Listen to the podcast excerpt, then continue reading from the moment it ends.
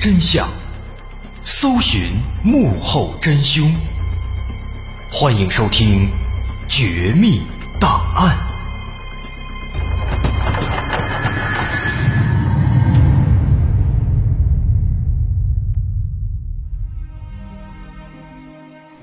还原事实，探索真相。欢迎继续关注《绝密档案》，我是大碗。在上节咱们说到，六幺五厂的一百号产品失窃了，十九年都没有破案。期间，厂区内的人员之间相互猜疑，风声鹤唳，连厂长李鱼都成了嫌疑对象。在李鱼落难期间，人们都避之不及，只有生产计划科的副科长关庆昌仍然像以往一样尊重他。但他万万没有想到，那个盗窃一百号产品的小偷。其实就是关庆昌。这关庆昌啊，的确是善于伪装。他是伪满洲国的师范学校毕业的，解放前还在伪军的警备队里当过文书。其实像这种经历的人是不能进入国营企业，尤其是造币厂工作的。但是呢，他很狡猾，他修改了自己的档案，隐瞒了这段经历。再加上他平时唯唯诺诺、埋头苦干，而且念过书、有文化，因此大家都认为这是一个好同志。入厂五年之后，就当上了生产计划科的副科长了。在那个年代啊，如果除去他在伪满洲政府的经历，他的个人条件确实是不错。只可惜呢，这个人啊，太过贪婪。一九六一年。正处于三年困难时期，而且当时中苏关系恶化，老大哥离开了，民间呢就开始传一些风言风语。关庆昌的鼻子灵，他总感觉这世道要变，于是呢就想在世道变化之前捞一笔横财。他的妻子叫黄素贞，也在六幺五厂里工作，在电解车间当工人。和关庆昌不一样。黄素贞没有文化，是一个大字不识的文盲。夫妻两人虽然在文化上差距很大，但是黄素贞也特别爱钱，而且非常抠门。据说平时吃冰棍剩下那个小木棍他都不舍得扔，要带回家里当柴火。这样的两个人凑在一起，又都在造币厂工作，那可不得了了。因为黄素贞在电解车间啊有机会接触到金银，因此关庆昌就鼓动黄素贞，让他偷偷的去搞一些金子，偷摸的带回来。黄素贞得到丈夫的旨意之后呢，在车间里上下其手，把一些碎金子、金首饰都塞进衣服，一个月的时间就偷出了一斤多的金子。但是总这样小打小闹，让关庆昌感觉。不满足，这些小金子再怎么偷，也只能赚很少的一些钱，而且夜长梦多，时间长了有可能被发现啊。所以他总想着去偷几块大的，一夜暴富。因为他自己是生产计划科的科长，能看到厂里生产的各个产品，在仔细研究之后呢，他发现去年剩下的两块金砖一直在厂里放着，一直没出厂，一直没动。这是一个绝佳目标啊，而这两块金砖呢，就是一百号产品。那要想盗窃一百号产品，首先要知道它的具体位置在哪里。关庆昌光知道这些产品呢，目前是在包装组，但是不清楚具体放在哪儿了。而且他作为生产计划科的副科长，也没有理由去车间里转悠，没有办法去看。于是呢。他就让妻子黄素贞去里面查看情况，因为当时啊，各个车间之间工人们来回串门聊天，这是很正常的。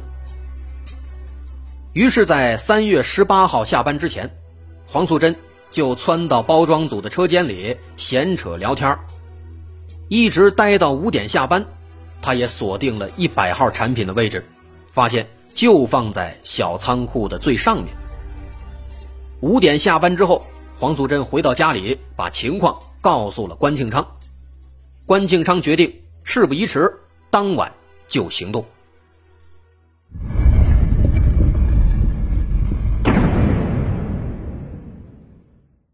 当天傍晚六点钟吃过晚饭之后关庆昌做好准备准备好羊角锤绳子手套等等作案工具回到厂里。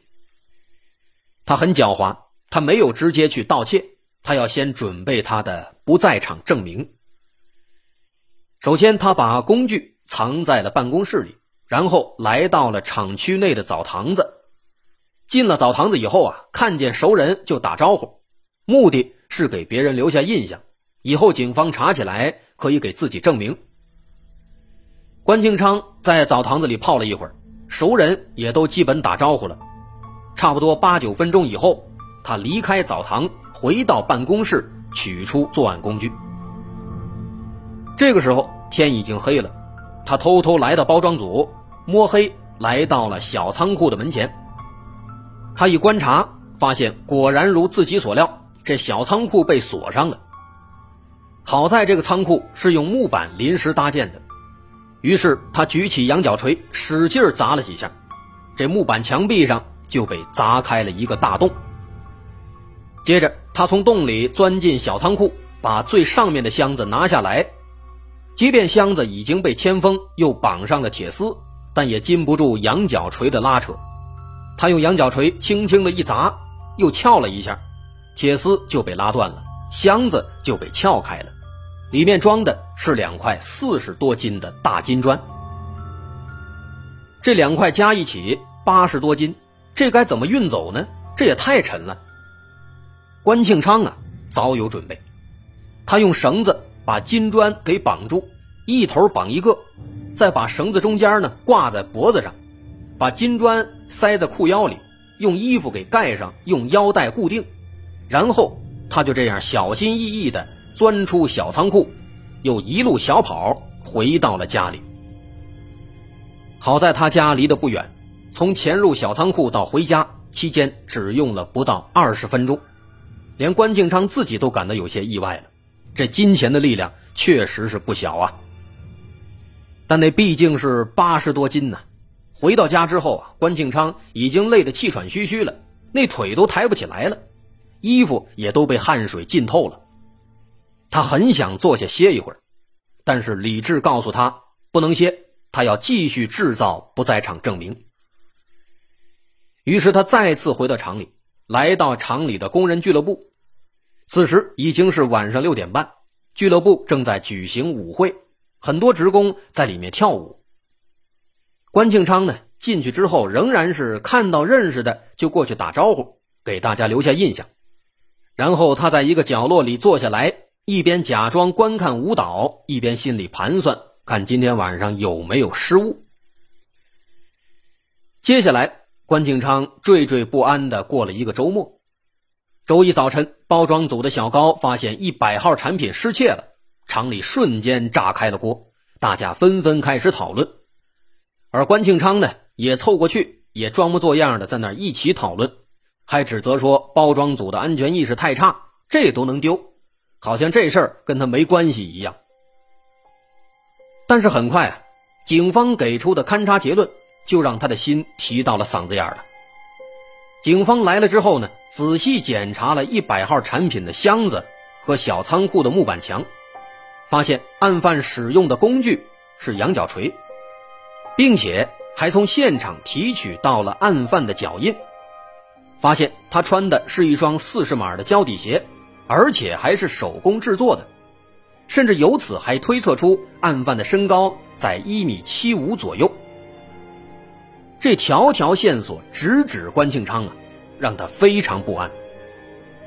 而警方当时呢也非常有信心，因为已经确定了是内部作案嘛，所以只需要按照那些线索去排查一下厂里的所有职工，尤其是那双脚印，那个脚印毕竟穿的是一个四十码的胶底鞋，只要是从这个鞋上入手，肯定就能抓到凶手。警方这思路呢？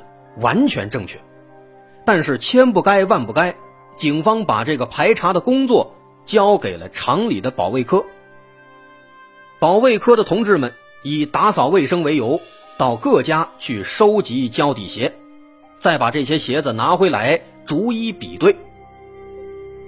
但是保卫科的同志他毕竟不是警察，他们缺乏谨慎和保密的意识，大张旗鼓的挨家挨户去查，这完全是好心帮了倒忙。关庆昌当时第一时间就发现不对劲了，于是马上把作案的羊角锤扔到了一所学校的厕所里，而他那双胶底鞋呢，那鞋上的胶底也让妻子给连夜卸下来，换成了普通的鞋底。就这样，因为关庆昌及时采取了措施，而且他又有六点钟和六点半的不在场证明，所以他顺利的逃过一劫。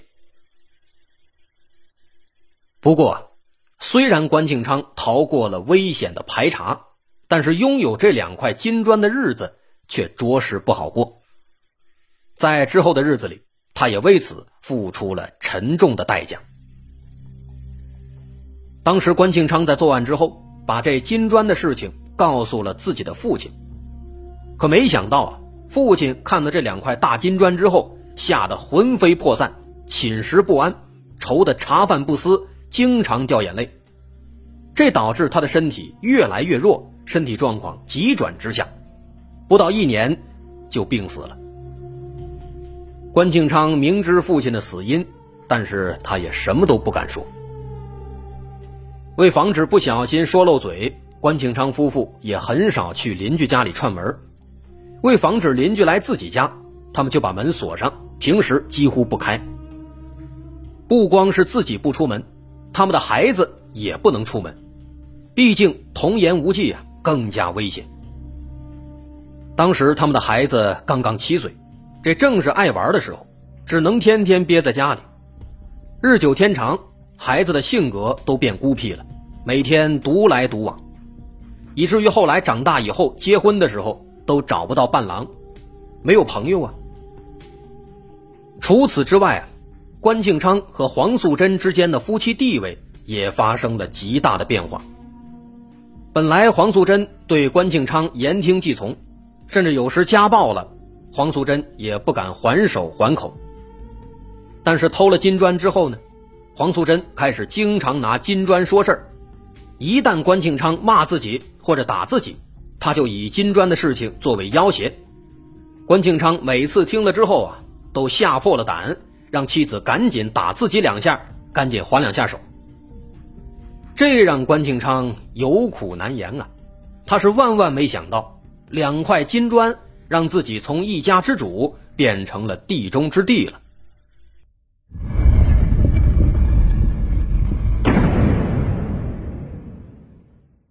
不仅仅是在家里，在工作上，关庆昌也愈发谨慎，唯恐得罪人，看到谁都是笑眯眯的，生怕得罪了谁，再把金砖的事情再扯到自己身上。于是厂里谁有事了，他就替谁当班；谁家里有困难，他就鼎力相助。对领导，他是百般阿谀奉承，投其所好。他会细心思考他们的性格和喜好。思考用什么样的方法才能让对方信任自己，不怀疑自己。关庆昌有一个小本子，每天见了什么人，说了什么话，都会记下来。回家之后再反复回忆，看有没有说错和做错。也不知是该高兴还是该难过，关庆昌每天这样过得小心翼翼，反而让他成为了领导眼中的好同志，成了工人们眼中的老好人。一九七九年，厂里给关庆昌分了一套新房，这本来是好事但关庆昌却发愁了，因为新房都是集体居住，有很多的公共空间，那金砖就不好藏了。于是为解决这个问题，他买来两只干锅，想在家里把金砖给融化掉，把妻子的一些金银首饰也给掺进去，以降低纯度。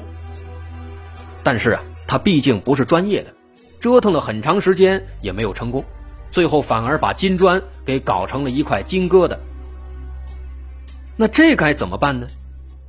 思来想去啊，他打算略施小计，让厂里的工人们来帮忙融化。因为关庆昌自己是生产计划科的副科长嘛，他有权利安排一些生产任务。于是他就来到了融化车间。找到了车间主任，装模作样的编瞎话。他说：“刘副厂长在外地出差，刚刚呢安排了一个临时的任务，说是银行那边啊送来了一块金子，是一个越南华侨带来的，但这个金子成色不均匀，让咱们给融化一下。”车间主任一听，啊，是副厂长交代的，而且呢又是老好人关庆昌专门来给传达的，没有半点怀疑，马上就给安排了。于是不久之后，那块金坨子被融成了一根又长又大的金条，关庆昌高高兴兴的给抱走了。时间来到一九八零年，此时我们国家已经进入了快速发展阶段，于是提高了金银的收购价格，以加强国家的金银储备。对于这个好消息，关庆昌乐坏了，打算把金子趁机卖给银行赚一笔钱。不过。那个大金条实在是太长太大了，毕竟有八十多斤呢，他不可能直接把这根大金条全都拿出去卖，那势必会引起关注和怀疑。于是他用斧子硬生生的切了一个小块，称了称有三斤多，打算先把这三斤给卖出去。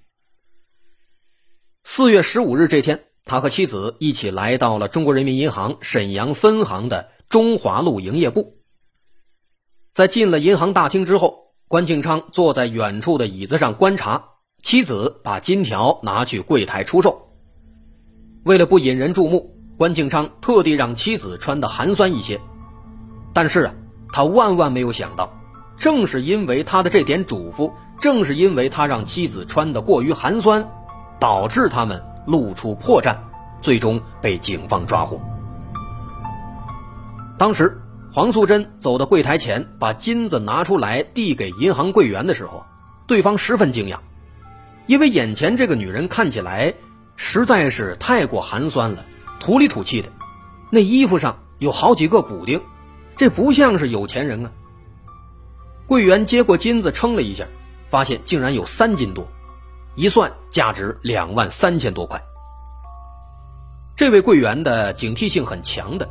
就问他金子是从哪儿来的，黄素贞说这金子是祖传的。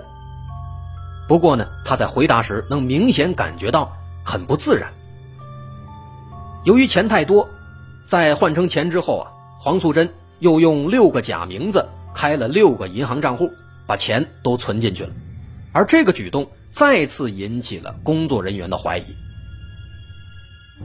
另一边。关庆昌远远地看着黄素贞把金子卖了出去，又把钱存了起来。